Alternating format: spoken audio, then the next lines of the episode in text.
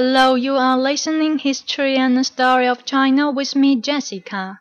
Today, let's find out story, which is written by another author during the Warring State period. His name is Liu Xiang.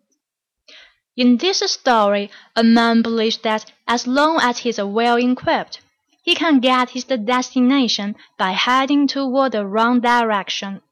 Let's find out today's story. It is a nice day. The sky is blue and the sun is shining brightly. A man enjoying this the nice weather is walking down the road. Before long he bumped into his friend, who is riding toward the north in his plushed chariot. The man asked, Hey, where are you going? His friend stopped his chariot and replied, I'm going to the Chu State. The man says, Chu State. Oh, friend, you are heading toward the wrong direction. You should have headed toward the south. His friend smiled confidently and replied, I know that, but look, I get this great horse. It can bring me toward the Chu State.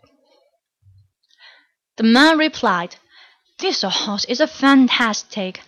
But you guessed the wrong direction.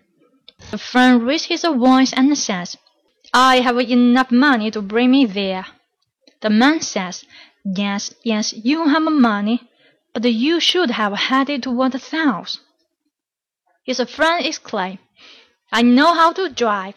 I'm a good at driving the chariot. Now I can arrive there in blink of eye. The man stepped forward to his friend and says, Friend, indeed you get this strong horse, your money and your high driving skill. But all these things combined only drive you further away from your destination, because you are heading toward the wrong direction.